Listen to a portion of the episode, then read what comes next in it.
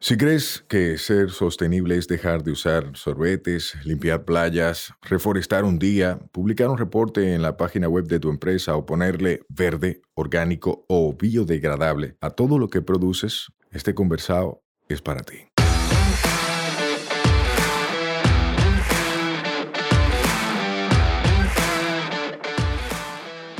Hola, somos Mibisai, los motores detrás de Tinglar y una vaina verde, y hoy vamos a tener un conversado sostenible. En cada conversado sostenible te ayudaremos a romper paradigmas y te compartiremos alternativas y herramientas para que acciones ya, sin excusas.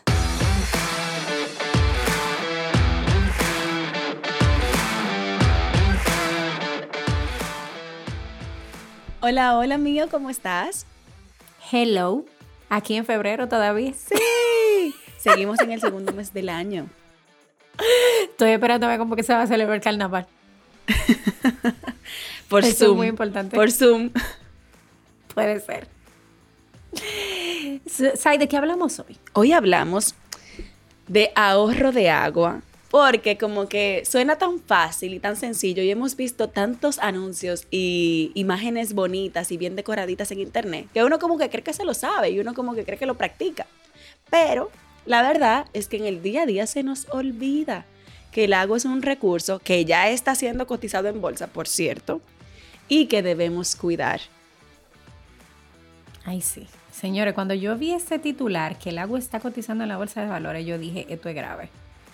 Y vamos hoy ahí a aprender unos cuantos tips de cómo nosotros podemos ahorrar, ahorrar el agua o darle, yo no diría ahorrar, yo diría ah, tener un aprovechamiento responsable de ese recurso más bien. Em, entonces, básicamente, ¿cómo nosotros vamos con el tema de las facturas? En República Dominicana hay un asunto de facturación del agua, pero no se hace en todas las comunidades ni en todas las zonas. De hecho, en mi residencial, o sea, en la zona donde yo vivo, todavía no se cobra el agua. Eso pasa mucho. En tu caso es un proyecto cerrado y es probable que tenga, como pagan mantenimiento cada apartamento, es probable que haya una factura, pero que la pague todo el condominio. No, tú sabes que ellos hicieron un levantamiento por casa. Se supone que esa factura debe llegar de manera individual. Y hicieron un levantamiento por casa y nos dijeron que no iba a empezar a llegar la factura y no llega, no sé. Atención, la CAS, INDRI, todo el que tenga que ver con agua. Hay que verificar y hacer una buena gestión primero de educación para que la gente sepa que esto es un recurso que tiene un valor, que por cierto en este país es sumamente barato, pero la gente insiste en propagar que es caro, porque de repente no tiene un punto de comparación o no sabe la valía que es, pero eh, hay que hacer la gestión, primero de educación, de que la gente aprenda a aprovechar ese recurso, pero siempre a la gente como que le duele o entiende más rápido por el bolsillito. Entonces hay que recordarle a la gente el valor del agua con una factura que llegue y que si no se paga, pues te corten el servicio del agua. Hay que tener esa estructura, porque por eso la gente ha tomado muy en serio la energía eléctrica porque si no, se le va la luz. Sí, y tú sabes, hay que también tener ese sentido de pertenencia y de valoración de este líquido que nosotros tenemos. O sea, cuando tú vas a otros países, como ha sido mi caso al tener la oportunidad de visitar las islas cercanas como Curazao y San Martín, tú te das cuenta de la importancia del agua. Señores, ellos no tienen fuente de agua dulce. Ah. Toda el agua que ellos tienen es salada tienen que comprar a otros países esa agua que se vende totalmente embotellada o un proceso de, quitar la sal. De desalinización de tratamiento de agua. desalinización y tratamiento de agua para poder beber, que no sabe muy buena. De hecho, o sea, todo el agua que hay ahí es importada porque no sabe buena esa que pasa por ese proceso de desalinización.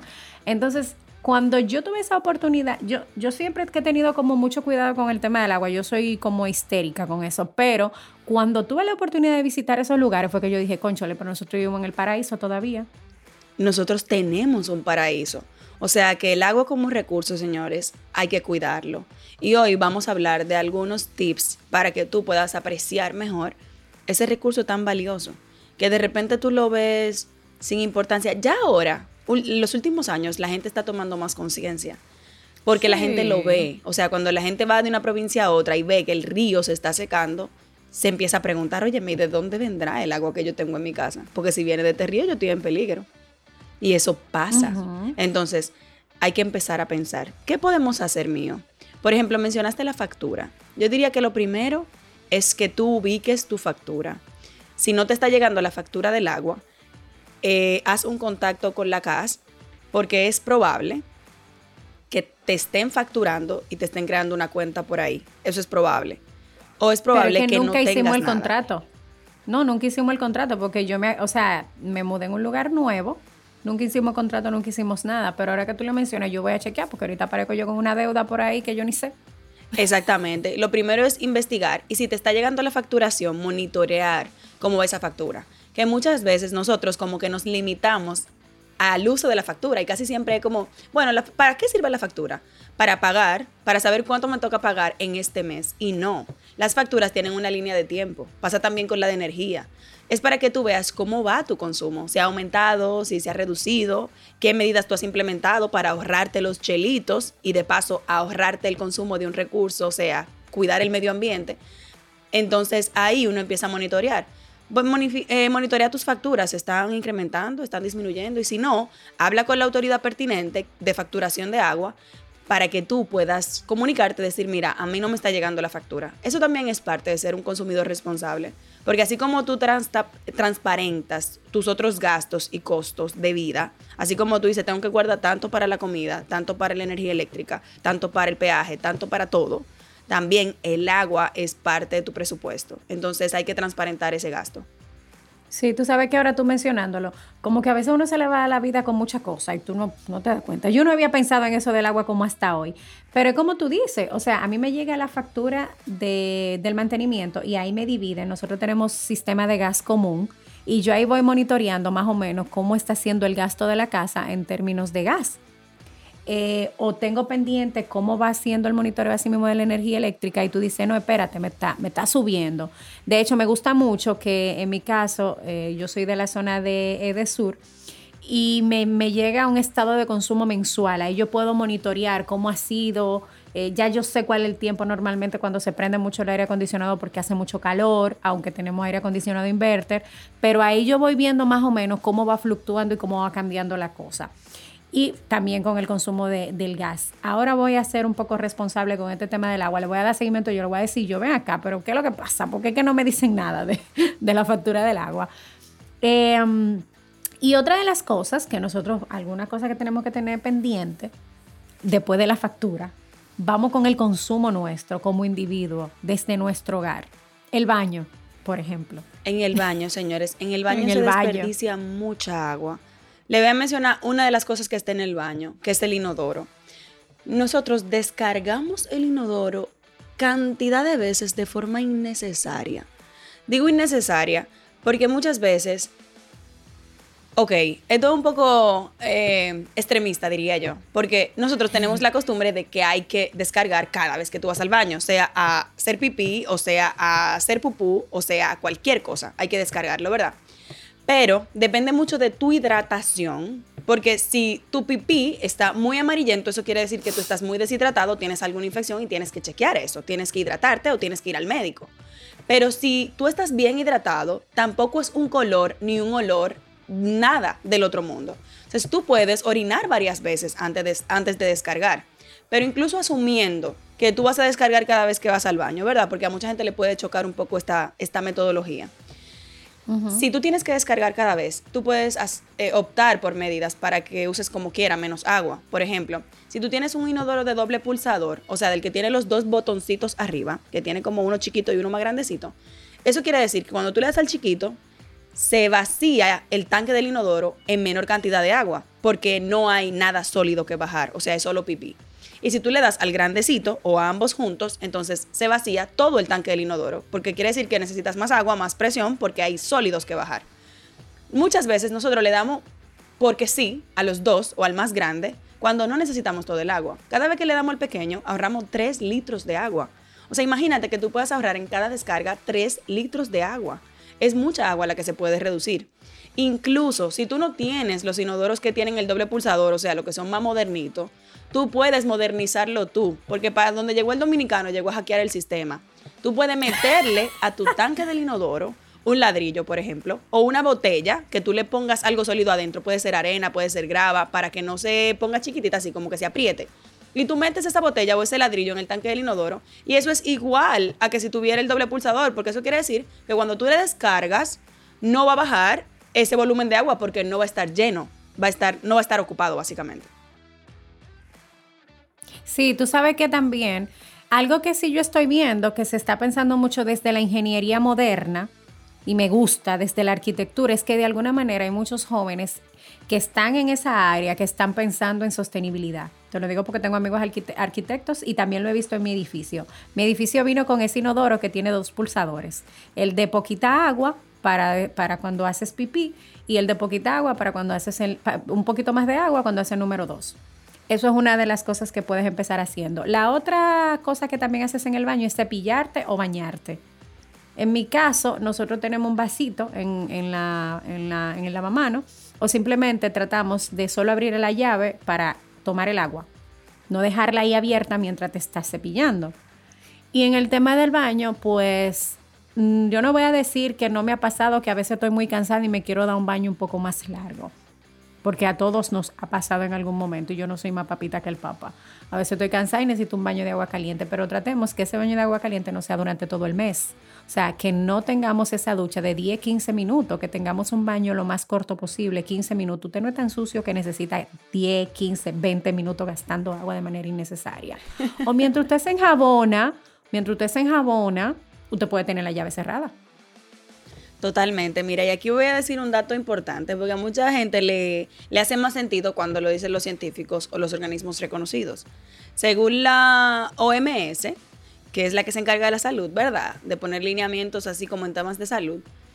Un baño adecuado para higienizarte, un tiempo adecuado es de 5 minutos. Entonces, si la OMS dice que en 5 minutos tú estás limpio, papás, aquí un llamado especial a los papás, que casi siempre son los que joden el ciclo de los niños.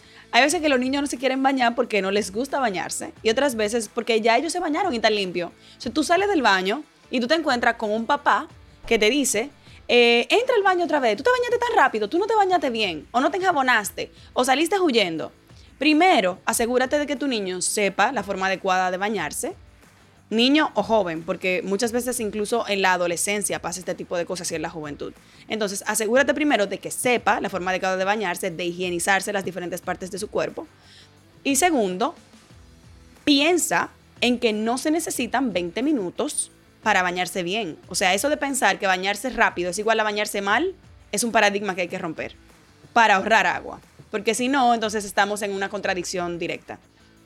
Así que recuerda, cinco minutos es suficiente para bañarte, como dice mío, que es totalmente cierto y válido. Y qué bueno que lo dijiste porque es realista.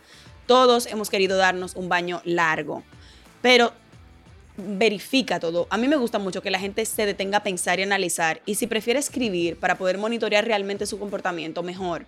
Si tú tienes un papelito, hay una agenda, una hoja cerca del baño, en tu mesita de noche, y tú puedes poner los días en los que tú te das baños largos, tú vas a calcular que de repente el primer mes, porque no tienes la costumbre, tú vas a bañarte largo de 15 minutos, de 20 minutos, y además caliente, que aparte de todo está afectando la parte de consumo energético los 30 días del mes. Pero si tú lo evalúas, tú dices, mira, me voy a poner como meta que el mes que viene nada más voy a hacer 20.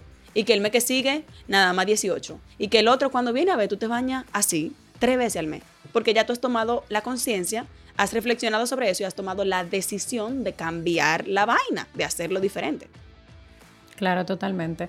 Eh, vámonos rápidamente a la cocina, que es otra zona donde también se consume muchísima agua. Yo, por ejemplo, eh, tengo un gasto de agua que se ha, agregado en los últimos años desde que empecé a hacer colecta selectiva por el tema de lavar todas las cosas antes de llevarla al centro de acopio, dígase las botellas, las latas. ¿Qué yo hago con esa agua? Trato de utilizarla para mojar plantas.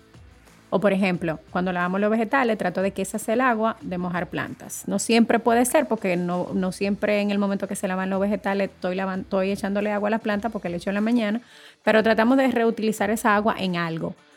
Cuando usted vaya a lavar los vegetales, póngalo en, una, en, un, en un solo recipiente, no ponga el vegetal a caer el agua desde la llave. Usted lo pone en un recipiente y le echa el, producto con, usted, con el que usted lava, igual van a quedar limpios.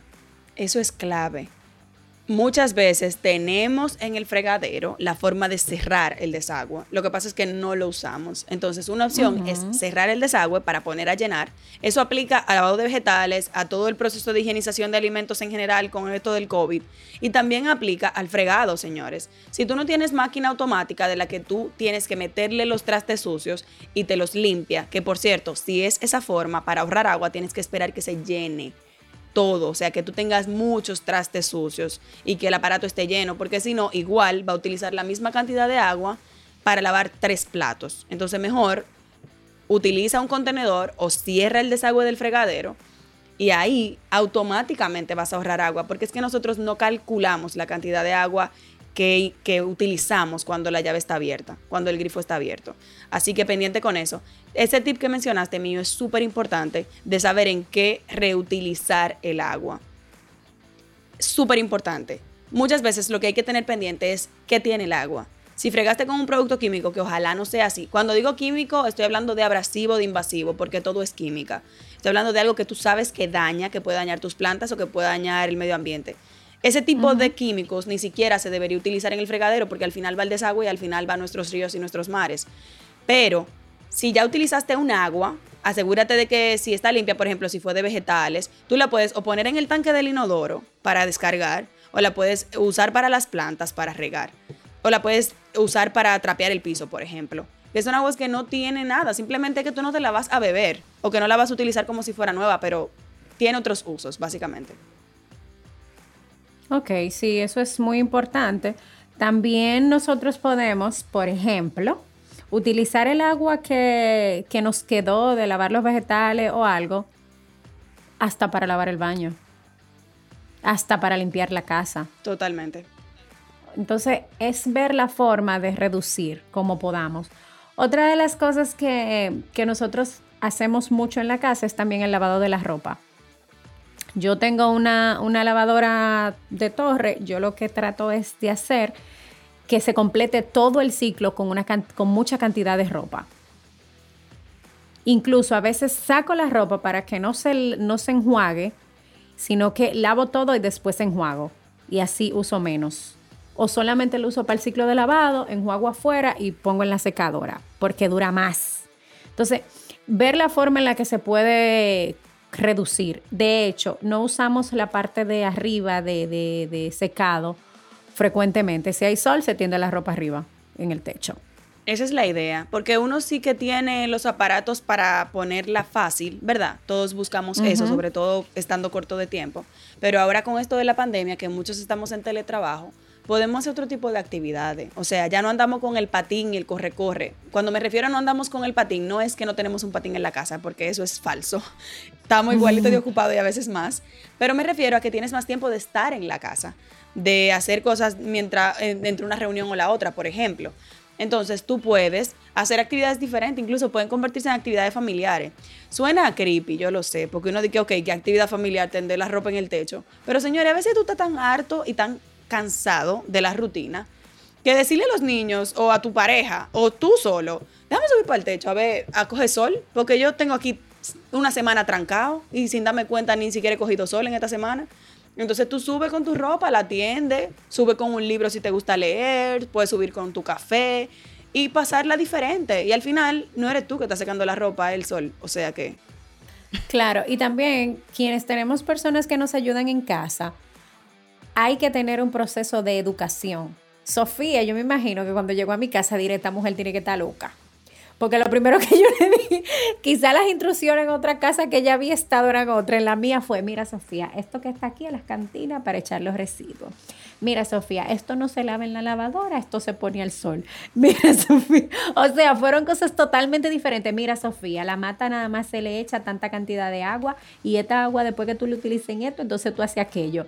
Entonces, es un poco también educar a las personas que nos ayudan en la casa para que también aprendan. A mí me da mucha risa porque yo me imagino que ella todavía se pregunta, ¿y por qué que la señora pone eso en la nevera?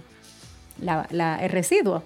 Eh, pero es un proceso y ellos se adaptan. Sofía ya tiene dos meses con nosotros y ella se ha adaptado al ritmo de mi familia. A veces a mí, me, a mí me dio un poquito de miedo al principio porque yo decía, ay Dios mío, yo la voy a obligar a hacer esto que yo hago. O sea, Pero después yo entendí, no, o sea, ella va a estar en mi casa, ella tiene que adaptarse a las cosas que a mí como familia yo hago y nosotros a ella para no sentirnos luego incómodos de que volví para atrás porque una persona que llegó a ayudarme no se adapta a este ritmo. Y, y ha sido súper chévere como enseñar otra vez a alguien lo que ya yo aprendí. Entonces, se logra. Dijiste una palabra clave, enseñar. Porque muchas veces solo vemos como que en qué me beneficia eso a mí, pero en qué le beneficia eso a ella también. Imagínate, ya no estaba expuesta a ese tipo de conocimiento. Ya contigo ha aprendido y ha aplicado ese conocimiento. Es muy probable que de forma automática, si está sensibilizada en cuál es el impacto, o sea, qué beneficio tiene a nivel del mundo, ¿verdad? Eh, sus hábitos y su forma de hacer las cosas, ella en su casa puede que diga, no, no, no, vamos a poner esto en una cubeta. Cuando viene a ver no va a hacer compostaje ella, pero dice, doña, en mi casa yo estoy poniendo los residuos orgánicos en un lado, le traigo la cubeta, se la guardo, o dónde la llevo. O sea que tú puedes tener un impacto directo, efecto dominó en las personas cuando ven que tú haces las cosas diferentes.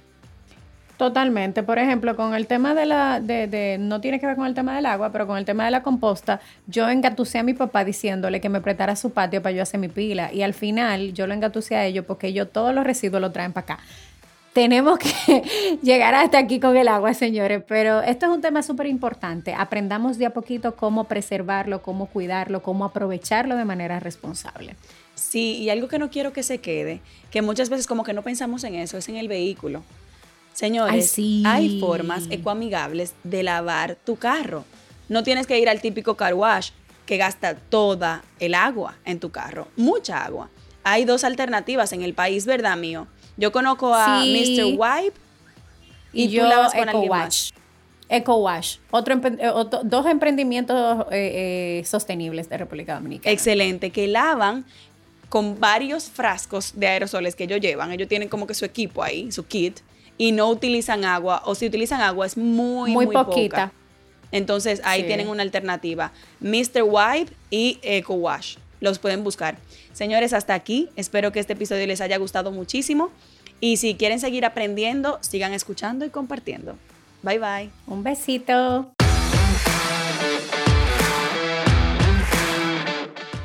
Este podcast se graba en nuestra casa, M33. M33, somos de tu mundo y te entendemos.